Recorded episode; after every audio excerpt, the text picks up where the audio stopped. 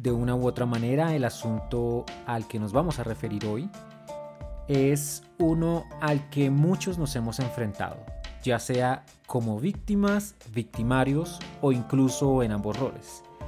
Es, por así decirlo, una experiencia común y compartida por tantas personas que en cierta medida algunos lo toman como algo normal, como algo esperado y respecto a lo cual no se puede hacer nada más esperar a que pase por sí solo.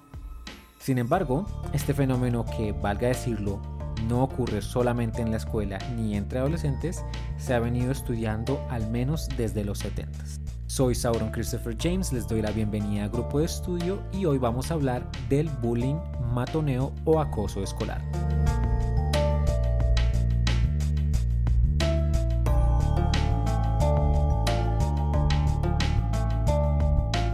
Aunque este asunto es principalmente un tipo de violencia entre pares, particularmente en niños, niñas y adolescentes, bien es cierto que no ocurre en un contexto aislado en el que los adultos no tengan ningún tipo de interferencia.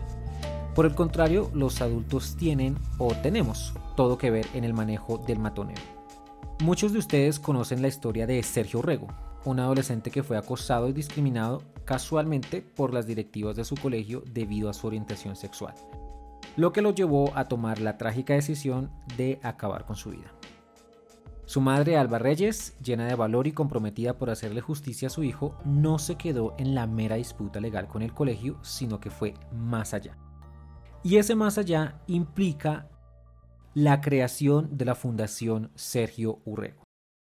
Es por este motivo que hemos invitado hoy a Juan Guillermo Macías, psicólogo, docente universitario, coordinador de pedagogía y educación en la Fundación Sergio Rego, quien nos va a acompañar para hablar del bullying escolar. Juan, muchas gracias por acompañarnos en este episodio. Qué alegría tenerte con nosotros. Muchas gracias a ti eh, y un saludo muy especial para toda la audiencia. Este va a ser un espacio precisamente para que conozcamos mucho más acerca de temas que seguramente son tabú, pero que al hablarlos vamos a desmentir también muchos mitos frente a lo que podemos vivenciar en nuestra realidad. Bueno, Juan, para dar inicio a esta conversación, yo quiero que tú le cuentes a la audiencia de grupo de estudio cómo nace la fundación, a qué se dedican y en general cuáles son las actividades que ustedes desarrollan. Por ejemplo, si uno visita su sitio web, pues va a encontrar que no se dedican solamente a luchar contra el bullying o el matoneo, sino que también realizan otro tipo de actividades como por ejemplo apoyo a los migrantes y prevención del suicidio. Entonces, por favor, coméntanos un poco qué es lo que hace la Fundación Sergio Urrego y qué es eso que debemos conocer todos sobre su labor. Claro que sí. Quiero contarles eh, y primero hacer una pequeña reseña de quién fue Sergio Urrego porque pues gracias a Sergio Urrego es que nace la Fundación Sergio David Urrego Reyes. Y es que Sergio David Urrego Reyes era un joven brillante, con un pensamiento crítico, una madurez admirable, una ávida racionalidad y una apertura total a la comprensión de la sexualidad humana. En el 2014, Sergio, después de ser sistemáticamente discriminado por la rectora y la psicóloga de su colegio, por su orientación sexual, tomó la decisión de acabar con su vida. Fue obligado por todos los que se sentían incómodos por cómo veía la vida. La eterna búsqueda de la libertad de pensamiento y la libertad de amar a quien quisiera. Es así que el caso de Sergio Urrego hizo que el país reflexionara acerca del poder que se le había dado al odio, tanto que ponía la vida de un joven en juego. Este acontecimiento hizo que muchos hoy en día alcen su voz cuando otros están siendo rechazados, invisibilizados o incluso cuando se les niega su existencia. La vida de Sergio perdurará a través de la alentadora lucha por la igualdad que ahora lleva su madre, Alba Reyes. Sergio es ahora un sinónimo de libertad para todo aquel que busca vivir sin miedo, en un mundo sin discriminación y menos odio. Allí nace la Fundación Sergio Rego, la cual tiene el propósito de promover ambientes sociales y educativos incluyentes para contribuir a la prevención de la discriminación y la defensa de los derechos de la niñez, la juventud y sus familias, y coadyuvando a la disminución de las tasas del suicidio motivado por discriminación. Dentro de estas acciones y estrategias que trabajamos desde la Fundación, pues eh, queremos contarles que tenemos la línea Salvavidas 24-7, la cual ofrece acompañamiento psicosocial y contención en crisis a niños, niñas, adolescentes y jóvenes que son discriminados por su orientación sexual diversa y que eh, se puede presentar también ideaciones suicidas eh, y toda esta atención pues es de manera gratuita. Asimismo, contamos también eh, con la escuela virtual en donde encuentran material pedagógico con información relevante sobre las diferentes líneas de acción que trabajamos en la fundación y podrán obtener estrategias y herramientas de acompañamiento. Estas líneas de acción que trabajamos dentro de la fundación es discriminación, violencia de género e intrafamiliar, prevención del suicidio y un trabajo maravilloso como tú lo mencionas, que es el trabajo con migrantes. Sabemos que en nuestra sociedad actual, no solo en Colombia, sino en diferentes países del mundo, el tema de migración ha sido un tema complejo, donde precisamente allí se vive el tema de la xenofobia y que sin duda los niños, niñas, jóvenes, adolescentes, adultos, adultos mayores y comunidad en general, pues están siendo víctimas también de acoso. Y no solo acoso escolar, sino acoso laboral y otras situaciones que nosotros vemos a diario y que desde la fundación estamos trabajando con estas personas eh, para prevalecer por sus derechos humanos.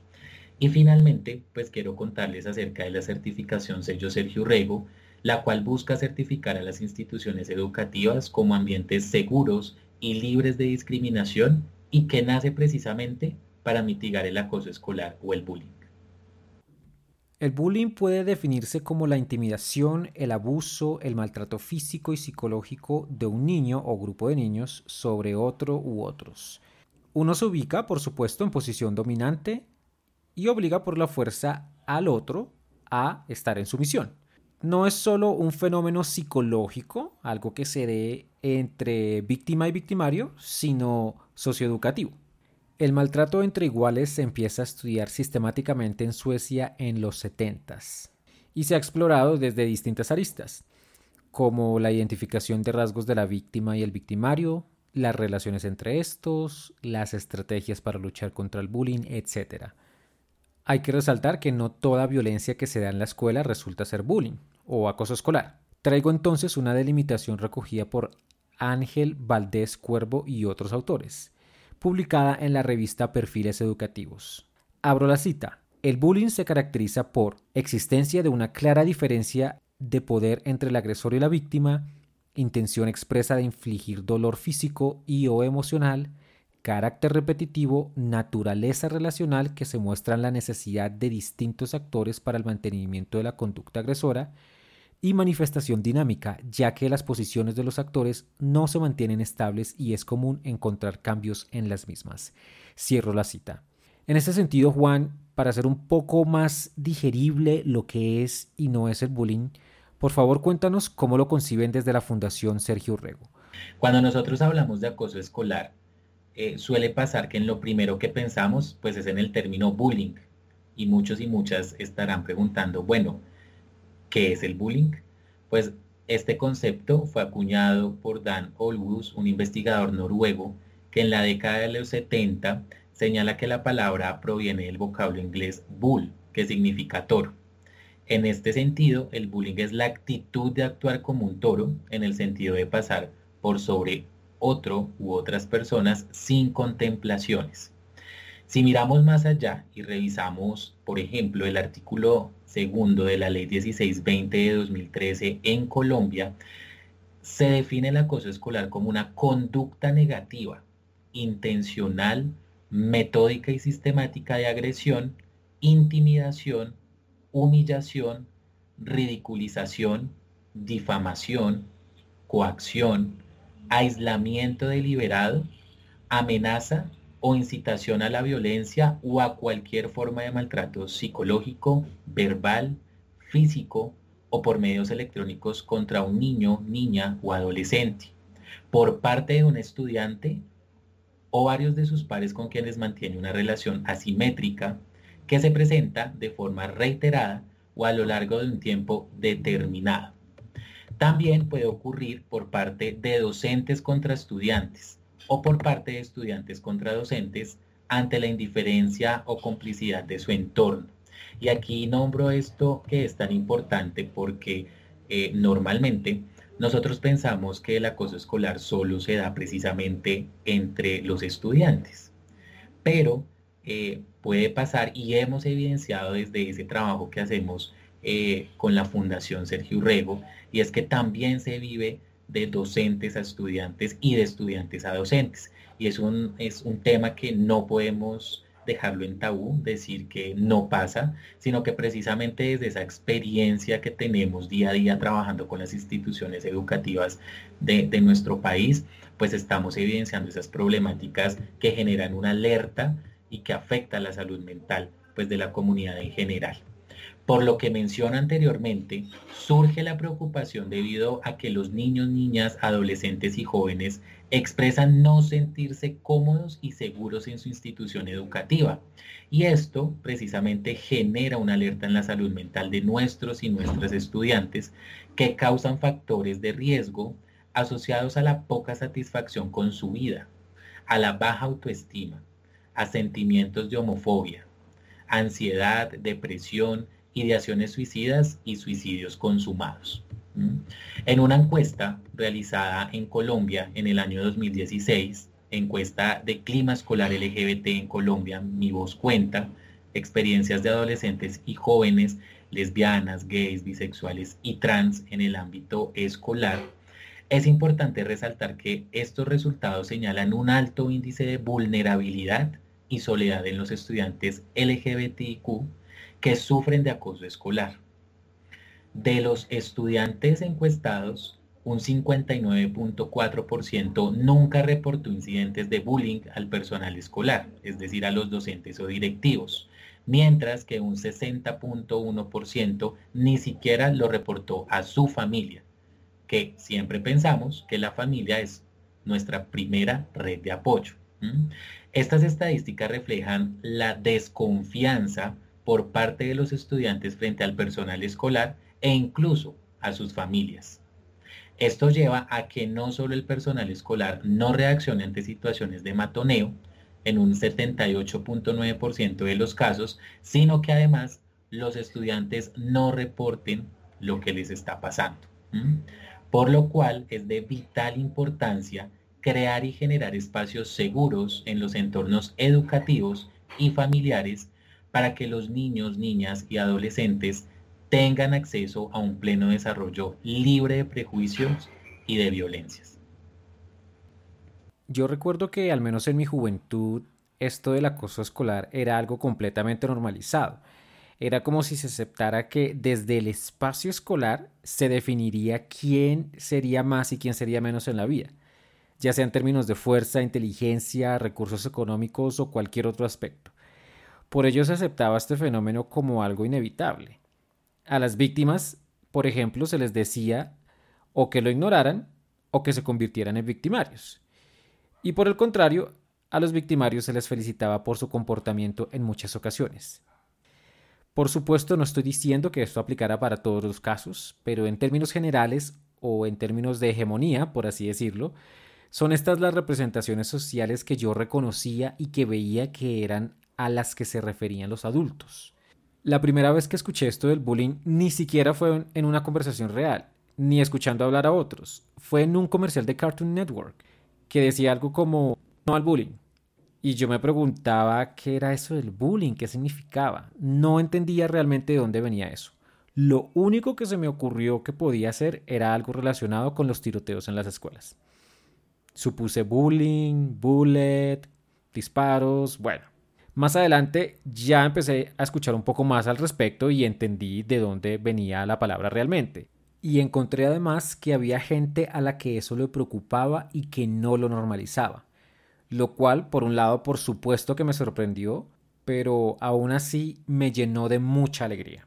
Teniendo en cuenta estas representaciones sociales respecto a si el bullying es o no es un problema, si es algo a lo que hay que prestarle atención o ignorarlo, Hablemos un poquito de cómo ha avanzado esa preocupación en torno al bullying o acoso escolar y por qué es tan importante hablar de ello y tomar cartas en el asunto. Bueno, esa es una, una excelente pregunta porque aquí eh, la base con la que comienzo respondiendo a ello es que debemos estar muy pendientes como familia, como padres de familia, como madres y cuidadores de nuestros niños y niñas, jóvenes y adolescentes, en esas eh, alertas y en esos signos de alarma que nos van a generar precisamente qué está pasando. Entonces, eh, cuando empezamos a ver que nuestro hijo o nuestra hija eh, no quiere ir a estudiar, eh, no se levanta y, manifiesta no querer ir al colegio, muchas veces los padres de familia creen que es porque simplemente les da pereza, simplemente porque no quieren ir a estudiar, pero no tienen una razón plena del por qué no quieren ir a estudiar.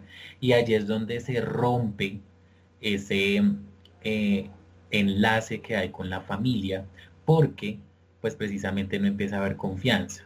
Y allí los padres de familia, en lugar de empezar a, a, revisar qué es lo que está pasando en su hijo o en su hija, del por qué realmente no quiere asistir al colegio, pues es donde efectivamente podemos llegar pues a tener situaciones de riesgo en la salud mental pues de nuestros niños, niñas y jóvenes.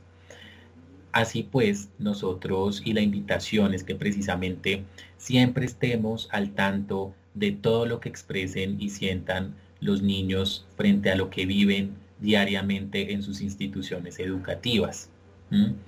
Que esto no se convierta en algo que a veces dicen que quieren llamar la atención, pues efectivamente sí quieren llamar la atención, pero porque algo está ocurriendo porque tenemos que validar las emociones y los sentimientos de nuestros hijos e hijas cuando vivimos este tipo de situaciones, porque esto precisamente lo que va a generar es que si está siendo discriminado, si está siendo acosado precisamente en su institución educativa y no tiene ese apoyo de la familia, que es esa primer red de apoyo, pues va a ser muy complejo que lleguemos precisamente a conocer qué es lo que está pasando. Si nosotros revisamos cifras, y aquí traigo a colación eh, el tema de la prevención al suicidio, es porque en estas cifras nos evidencian que más de un 50% eh, de niños, niñas, jóvenes y adolescentes se han suicidado por temas de discriminación. Y recuerden que cuando hablamos en temas de discriminación, eh, podemos hablarlo desde diferentes ángulos, ¿cierto? Por raza, género, orientación sexual, y es precisamente porque estos niños, niñas y jóvenes no tienen a quién acudir, no tienen a quien contar todo lo que están viviendo eh, pues al interior de, una institución educativa, donde tal vez eh, de las puertas para afuera eh, se puede dar a conocer una institución que académicamente muy seguramente sea un espacio donde se vayan a cualificar nuestros estudiantes, pero que realmente cuando hablamos de temas de diversidad, o cuando hablamos de temas de derechos humanos, el colegio no está haciendo precisamente un trabajo mancomunado pues con, con los jóvenes que, están estudiando allí. Cuando hablamos aquí, que también lo articulo con el tema de la educación, es porque cuando se presenta el acoso escolar es por ese desconocimiento que también tienen los padres de familia y los docentes. A veces los padres de familia descuidan mucho a sus hijos e hijas porque consideran que en el colegio es donde se deben encargar de la crianza de sus hijos. Y esto es algo que de pronto muchos y muchas van a decir, no, los padres lo tienen claro. Pues no lo tienen claro porque precisamente es algo que vivenciamos en el día a día con ese trabajo que hacemos en las instituciones desde la fundación, donde efectivamente los padres de familia eh, creen que la crianza se da desde el colegio y que cualquier alteración que tenga el hijo o la hija frente a alguna situación o problemática que se pueda evidenciar eh, en este estudiante es meramente culpa de la institución educativa y de los docentes. Es decir, no hay una articulación entre los docentes y los padres de familia o las madres de familia y los cuidadores. Pero también si lo vemos desde el otro ángulo, Cuando lo hacemos también por parte, por parte de las directivas es porque eh, un docente puede tener toda la cualificación académica, pero no está formado en temas de diversidad, por ejemplo. Entonces, ¿qué pasa si eh, un niño está siendo acosado porque expresó que le gusta otro niño? Es decir, que es homosexual. Los docentes no saben cómo reaccionar ante estas situaciones.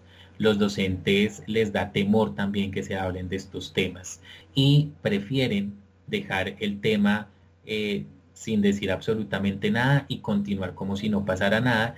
Y obviamente pues sabemos que esto va causando y generando pues muchas situaciones peligrosas y factores de riesgo eh, para nuestros niños, niñas y jóvenes. Antes y como tú lo mencionabas, que me pareció muy interesante, eh, el tema de que eh, muy seguramente en tiempos atrás um, el tema del bullying o del acoso escolar es como si no existiera no se hablaba. Pero ¿qué pasa? Que cuando nosotros no visibilizamos una situación o un problema, pues nunca va a pasar absolutamente nada. Entonces no es que no existiera en otros tiempos el acoso escolar o el bullying, sino que había mucho más temor de poder expresar lo que se sentía, porque tampoco estábamos regulados normativa y legislativamente frente a cómo podíamos defendernos ante una situación donde yo me sentía vulnerado por ser libre y por seguramente expresar lo que sentía. Y porque todos estos temas también, eh, si lo hablamos desde diversidad, de eh, heteronormatividad, donde yo tengo que seguir eh, una línea desde lo que culturalmente se debe hacer, y yo hago algo diferente, entonces me estoy yendo por otro lado que no es correcto y allí es donde se empieza a vivenciar precisamente el acoso escolar frente a este tipo de situaciones. Hay un dato muy importante y es que también mm, no solo el acoso escolar se da entre compañeros que muy seguramente no tengan empatía, sino que el acoso escolar se da precisamente entre el grupo de amigos porque a nosotros eh, nos da eh, a veces pena hablarlo, eh, pero cuando nosotros tenemos una confianza, y esto, esta palabra confianza la agrego entre comillas, porque entonces cuando yo tengo esa confianza con mi par, con mi amigo, con mi compañero, entonces yo puedo tratar a esa persona como yo desee. Pero no sabemos más allá de esa persona que está sintiendo cuando tú le digas, venga, ahí viene el gordo, ahí viene la negra, ahí viene el gay, ¿cierto? Y no lo hablamos como gay, palabra ofensiva, sino de la manera en que nosotros nos estamos refiriendo a la persona, ¿sí?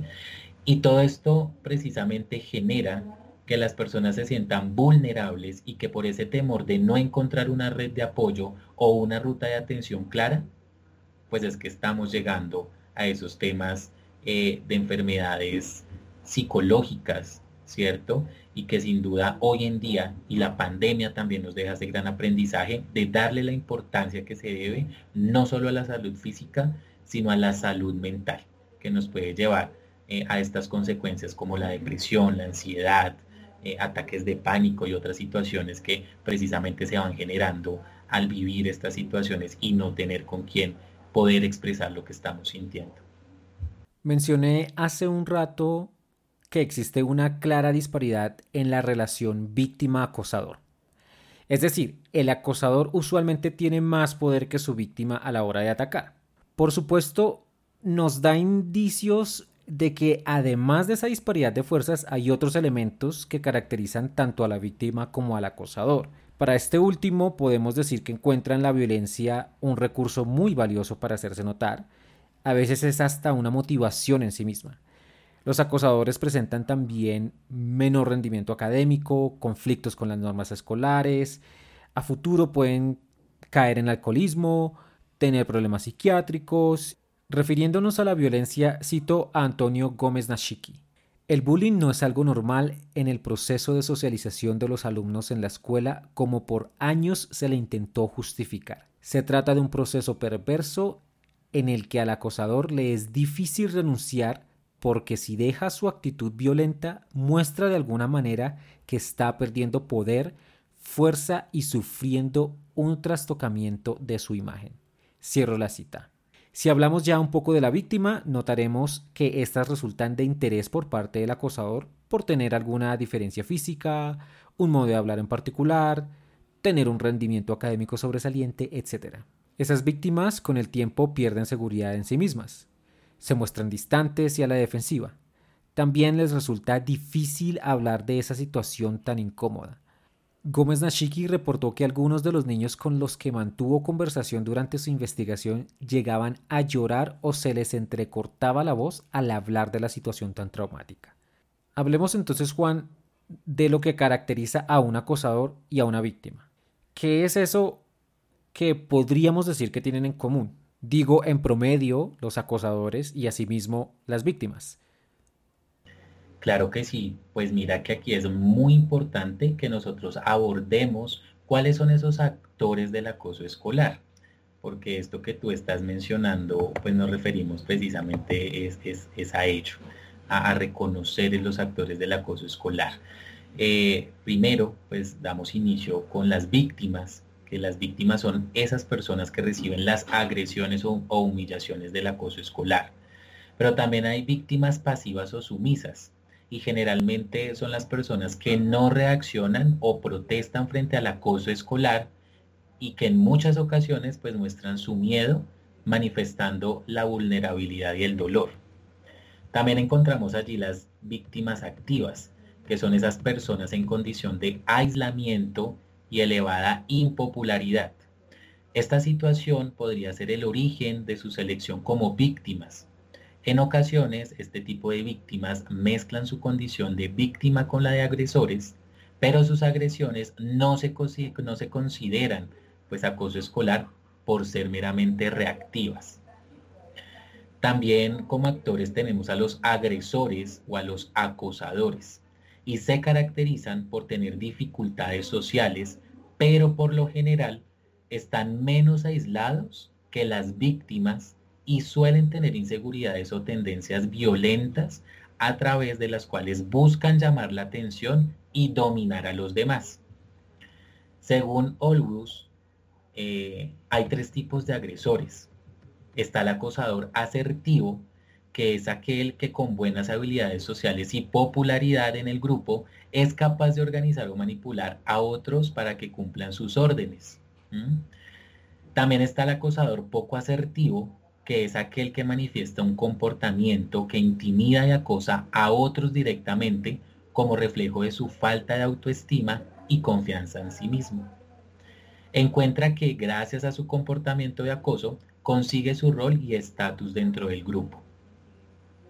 También encontramos el acosador víctima, que es aquel o aquella que acosa a compañeros más jóvenes que él y es a la vez acosado por compañeros mayores o es víctima en su propia casa.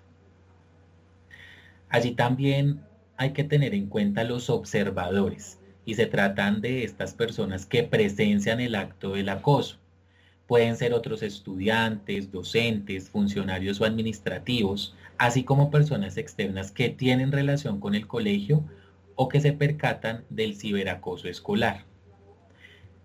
Encontramos un observador agresivo o provocador que es ese que motiva y estimula o avala el acoso escolar. Pero también está el observador neutro o pasivo, que simplemente se limita a mirar el acto de intimidación o agresión, pero no actúa. Su pasividad suele ser por indiferencia, por presión colectiva o por miedo de convertirse en una víctima directa. Y finalmente, pues está el observador proactivo o asertivo, es la persona que busca, con o sin éxito, el modo de evitar el acoso escolar a sus compañeros. Se trata de estudiantes que apoyan a la víctima y que a veces hacen frente al agresor o que denuncian y condenan los hechos del acoso.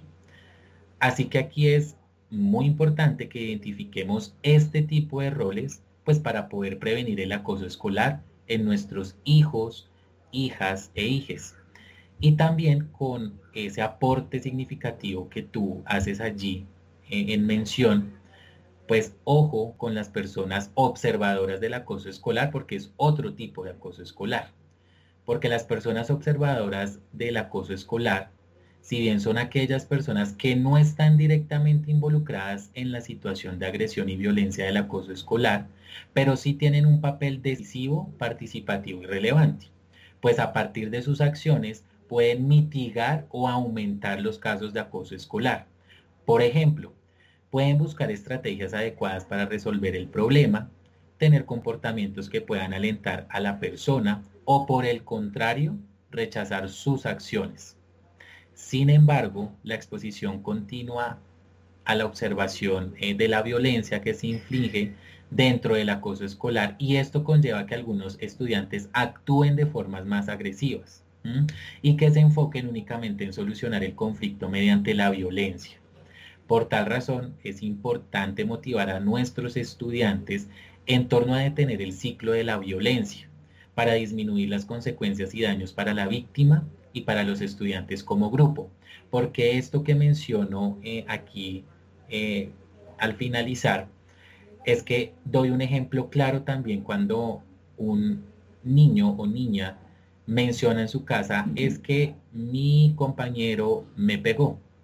Y muchas de las respuestas de los padres o cuidadores es, pues usted también péguele no se deje de su compañero porque se la va a montar. Y así, literalmente, es como se hablan eh, entre padres e hijos cuando se presentan estas situaciones y no llegan a ver más allá de lo que esto puede causar. Y por eso empezamos a este tema de un círculo vicioso donde hay violencia, donde si tú me pegas, yo te pego, eh, donde entonces eh, la falta es de los dos estudiantes y ahí es donde se empieza precisamente a invisibilizar qué es lo que está pasando más allá y que muchas veces pues la persona que era víctima pues termina siendo la persona pues más agredida en este tipo de situaciones y que si lo llevamos de esta manera como eh, muy seguramente muchos padres o madres de familia o cuidadores lo están haciendo, pues va a ser muy complejo que podamos identificar pues estas situaciones y que vayamos a lo que nos da las cifras. Si nosotros comparamos cifras con lo que vemos en la realidad, pues es totalmente cierto. El saber que los niños, niñas, jóvenes y adolescentes no están viendo su institución educativa como un lugar seguro, sino un lugar donde llegan al matoneo, a la discriminación, eh, donde no pueden ser libres y no pueden darse a conocer cómo son y cómo sienten y que sin duda esto pues va generando pues muchas problemáticas en su, en su bienestar emocional.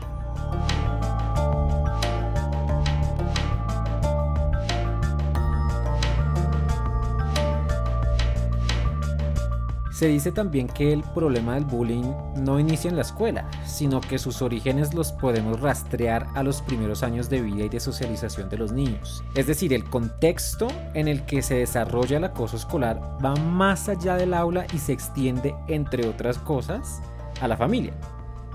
Hay entonces una enorme cantidad de actores que intervienen en la manera como los niños, niñas y adolescentes interpretan el mundo y reaccionan ante este.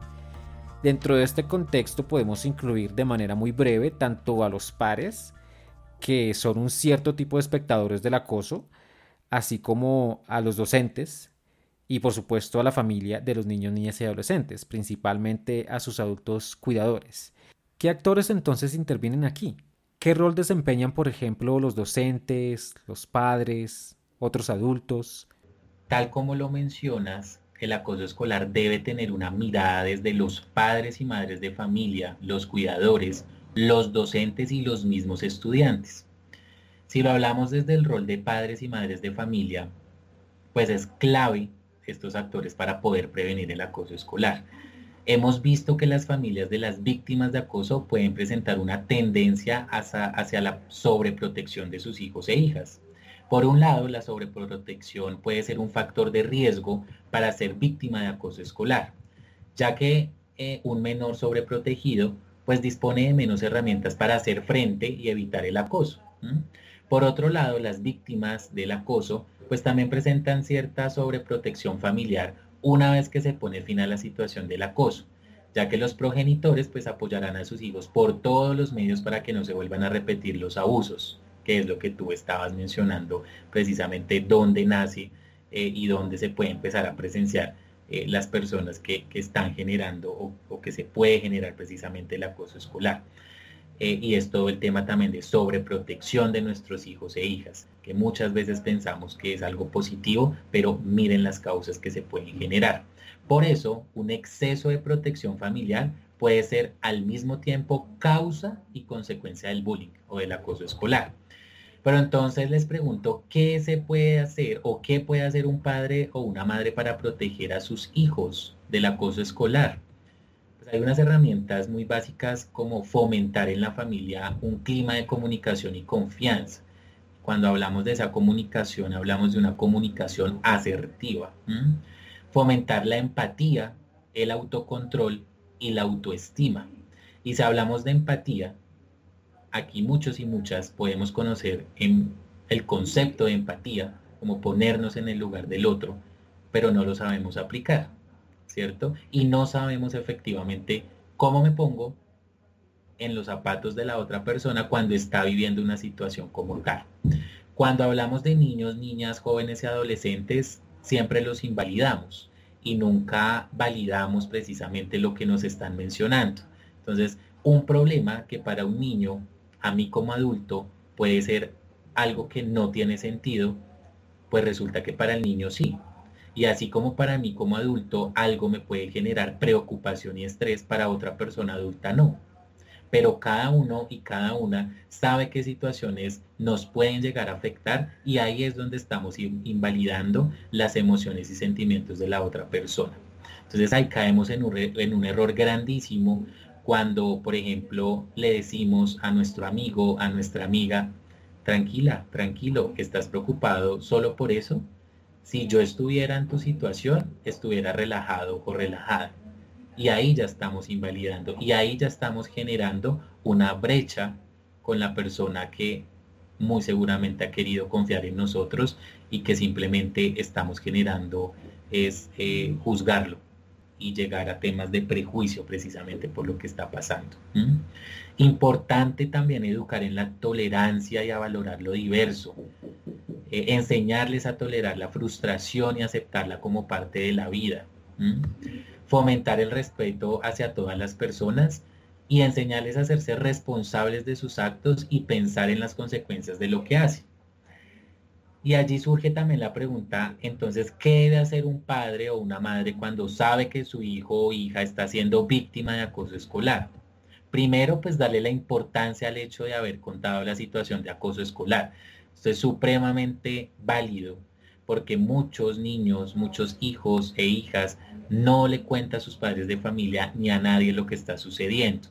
Y el solo hecho de que ese niño o esa niña le manifieste a alguna persona de su entorno familiar o de confianza, ya es un avance muy grande en donde vamos a poder reconocer y saber qué es lo que está pasando y cómo vamos a empezar a prevenir otras situaciones en esa persona.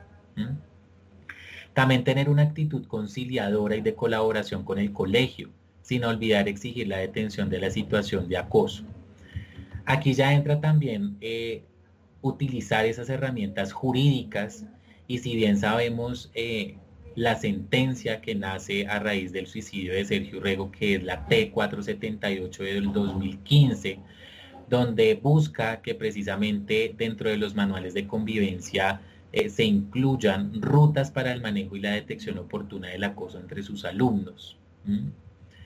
También importante ante lesiones físicas, pues acudir a entidades médicas y judiciales como la Fiscalía, valorar siempre la necesidad de buscar ayuda psicológica para la víctima y potenciar las relaciones eh, pues como tal en la familia eh, y la comunicación que sea pues abierta y segura.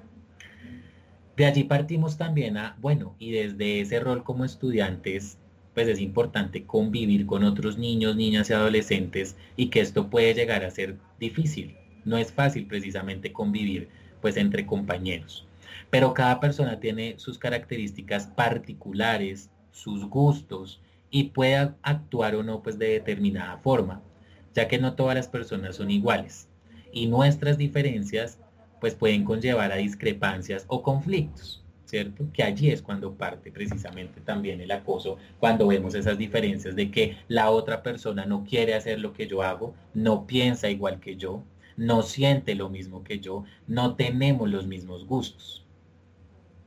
Los conflictos pues entre estudiantes son usuales en los colegios, es un proceso que inicia con necesidades e intereses específicos de cada estudiante que no reciben su respectiva solución en el momento indicado.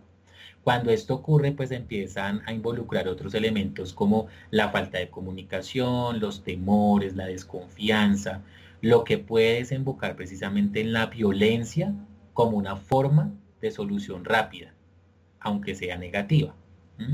Por ende, es importante saber cómo afrontar de forma respetuosa y armoniosa las diferencias que conllevan a conflictos sin necesidad de recurrir a acciones que pueden causar daño o herir gravemente, como lo es pues, el acoso escolar.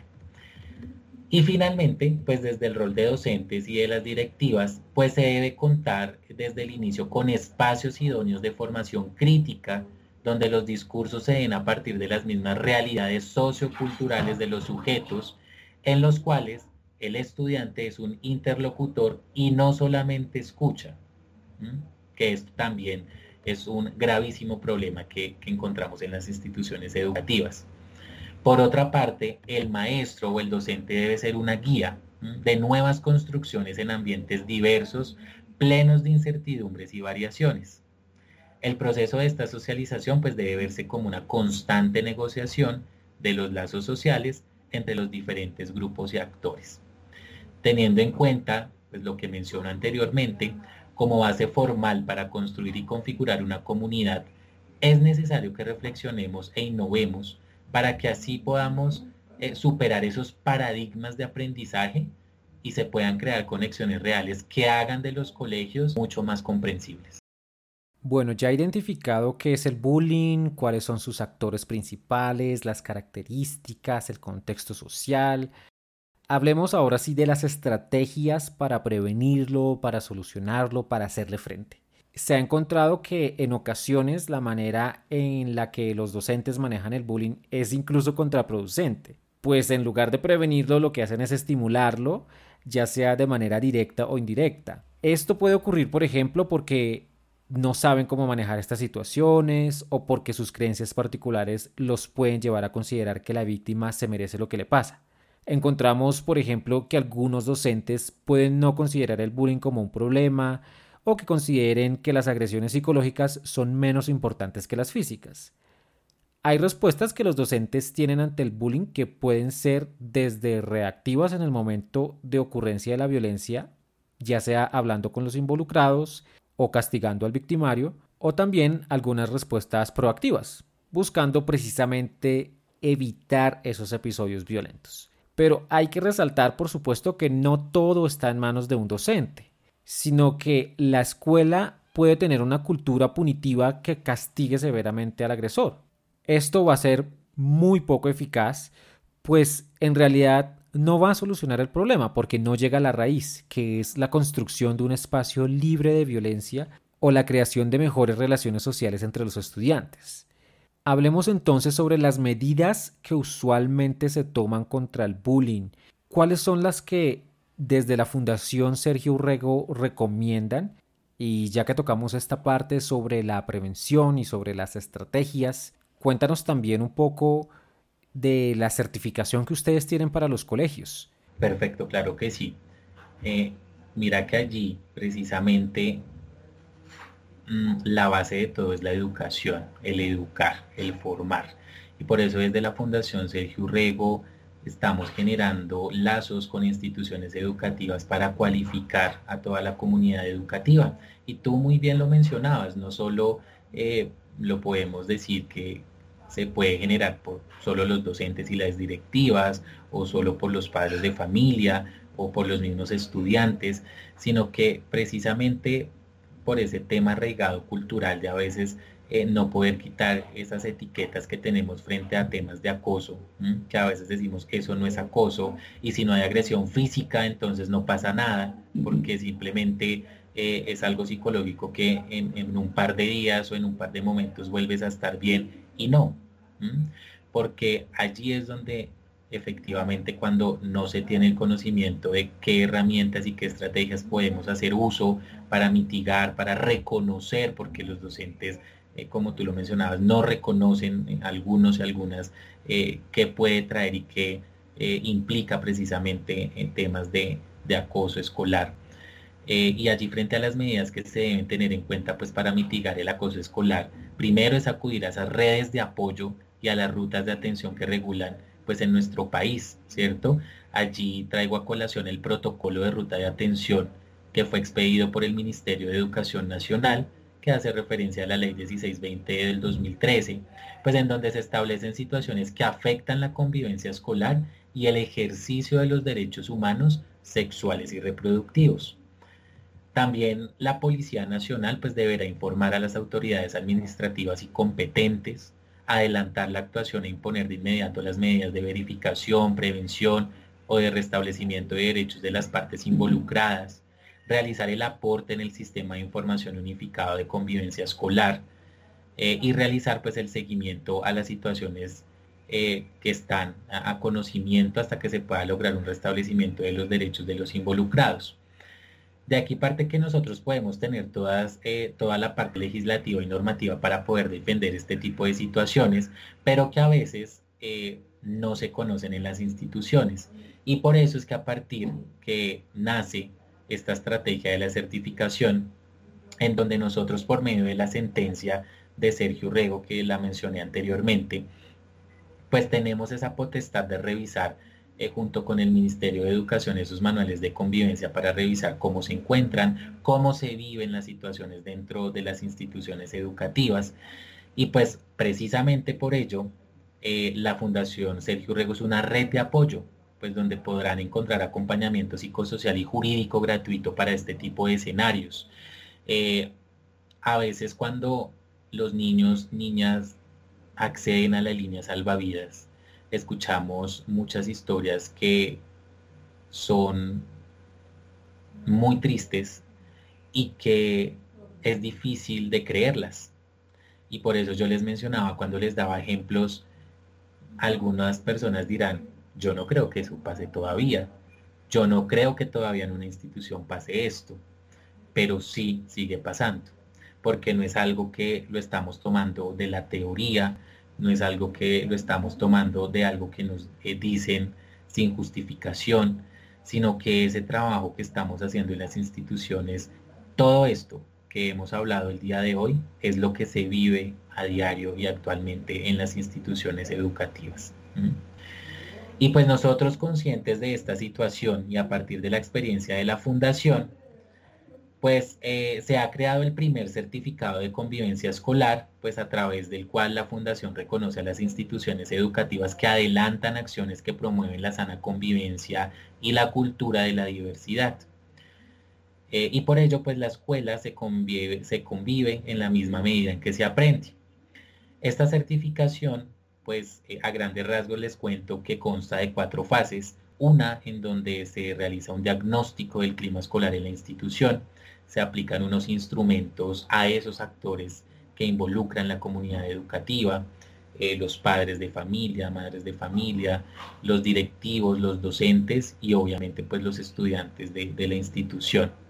Con ello lo que hacemos es revisar cómo se encuentra el tema de derechos humanos, sexuales, reproductivos, de diversidad, de prevención al bullying, de matoneo, precisamente de esas situaciones de riesgo que se pueden presentar en la institución, en donde eh, si yo te contara aquí todas las situaciones que se viven precisamente en las instituciones, es, eh, son situaciones de no creer y que aún sigue pasando y que por eso es que se generan pues mm, estas alarmas frente al tema pues, de, matoneo como tal y, de, y de prevención a, lo que queremos trabajar precisamente para mitigar el acoso escolar. En una segunda instancia, eh, de acuerdo a esos resultados, pues realizamos un acompañamiento para mejorar el tema de la convivencia. Eh, hacemos una revisión de los manuales de convivencia teniendo como base la sentencia T478 de 2015, donde había mencionado que allí se deben incluir rutas para el manejo y pues la detección del acoso pues entre los estudiantes y trabajamos con el comité escolar de convivencia que ustedes saben que son los representantes precisamente de cada institución.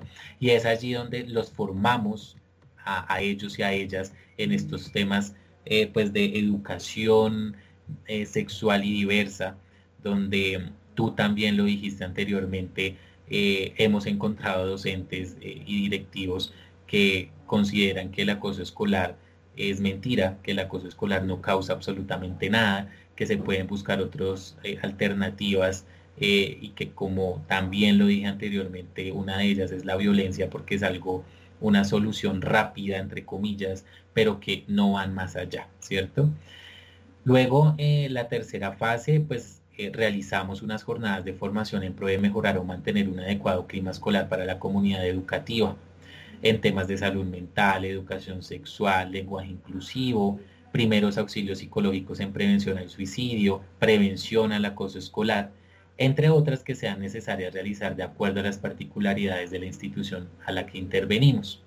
Si bien todos estos temas que yo les acabo de mencionar como jornadas de formación no se viven en todas las instituciones, porque, vuelvo y reitero que en muchas instituciones es un tabú que hablemos de educación sexual, porque si hablamos de educación sexual, por ejemplo, de embarazos no deseados, entonces eh, se piensa que si hablamos de educación sexual en una institución, vamos a generar que hayan embarazos prematuros, ¿cierto?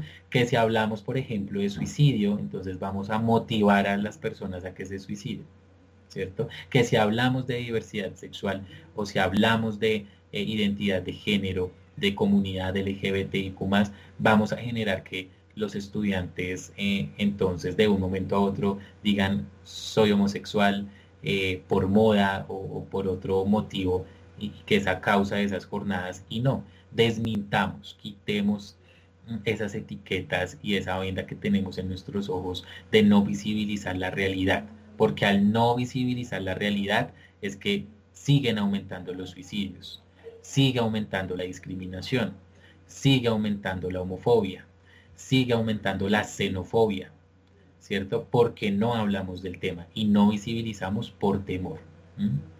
Y finalmente, en esa cuarta fase o etapa de la certificación, pues realizamos un proceso de auditoría, eh, de evaluación y monitoreo para medir pues el impacto de lo que implementamos como procesos aplicados como tal. Allí nosotros proponemos replantear el espacio de socialización de la escuela y de la misma escolaridad como un espacio determinante de la formación de sus estudiantes. Entonces lo que buscamos es que precisamente si la institución quiere que nosotros lleguemos a ellos para que podamos fomentar estos temas de prevenir eh, situaciones y riesgos en la salud mental de toda la comunidad educativa, pues finalmente cuando hagamos este proceso que aproximadamente tiene una duración de cuatro meses eh, y después de que pase por ese proceso de auditoría donde demuestren que sí están aplicando lo que nosotros estamos haciendo, pues será certificada y eso es un avance en nuestro país porque precisamente como padres de familia eh, vamos a estar más seguros y seguras de dónde van a estudiar nuestros hijos e hijas. Cuál va a ser ese espacio y si es un espacio seguro donde van a convivir pues nuestros estudiantes. Porque si bien ustedes se dan cuenta pues los niños, niñas y jóvenes y adolescentes su segundo hogar es el colegio y en el colegio es donde están la mayor parte del tiempo, donde están compartiendo con sus amigos, sus amigas, sus mismos eh, docentes y directivos. Y pues si no es un espacio seguro donde no sienten la tranquilidad de compartir y estar allí, pues es por ello que en este momento y en la realidad actual estamos viviendo situaciones eh, que generan vulnerabilidad, baja autoestima y mm, detección como tal de enfermedades que pueden afectar pues la salud física y mental de las personas y en especial pues de nuestros niños, niñas, jóvenes y adolescentes de nuestro país.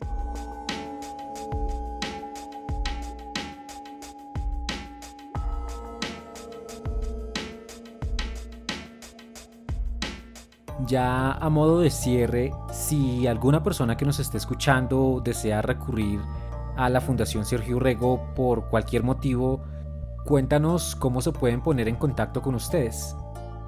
Claro que sí, para mí es un gusto eh, y es maravilloso poderles decir que la Fundación Sergio Rego tiene las puertas abiertas y los corazones abiertos de todos los profesionales y todas las profesionales que se encuentran en la fundación para poder apoyarlos porque precisamente somos una red de apoyo donde estamos cualificados en, todos estos temas de diversidad, donde no van a ser juzgados, donde los invito, las invito y les invito a que no les dé temor eh, llegar a nuestra fundación. Yo sé que es muy difícil cuando estamos viviendo una situación que nos la invalidan y que consideran que es algo que no es importante para nosotros y nosotras, pues no sabemos a quién acudir. Y allí es donde pues la Fundación Sergio Rego les abre eh, esas puertas para que ustedes puedan acudir como tal. Yo les invito a que nos sigan pues en nuestras redes sociales como Fundación Sergio Rego, en, Twitter, en Instagram y en Facebook y allí por mensajería interna pues nos pueden escribir para que nuestras psicólogas eh, pues se puedan contactar pues vía telefónica con cada uno y cada una de ustedes y también al correo hablamos contigo arroba sergiourrego.org. Así que pues vamos a estar muy pendientes. Todo el tiempo estamos allí eh, esperando eh, a poder, a poder eh, pues apoyarles en, todas esas situaciones que se puedan presentar. no solo a niños, niñas, jóvenes y adolescentes, sino también a la comunidad en general que quieran acudir a la línea para que podamos hacer un acompañamiento psicosocial y contención en crisis frente a situaciones que lo requieran, pues allí vamos a estar esperándoles para que seamos ese apoyo incondicional para ustedes y para seguir mitigando también estas situaciones que alteran nuestra salud mental. Entonces, muchas gracias por esta invitación y espero que nos veamos en otro espacio para hablar de temas que siguen siendo un tabú.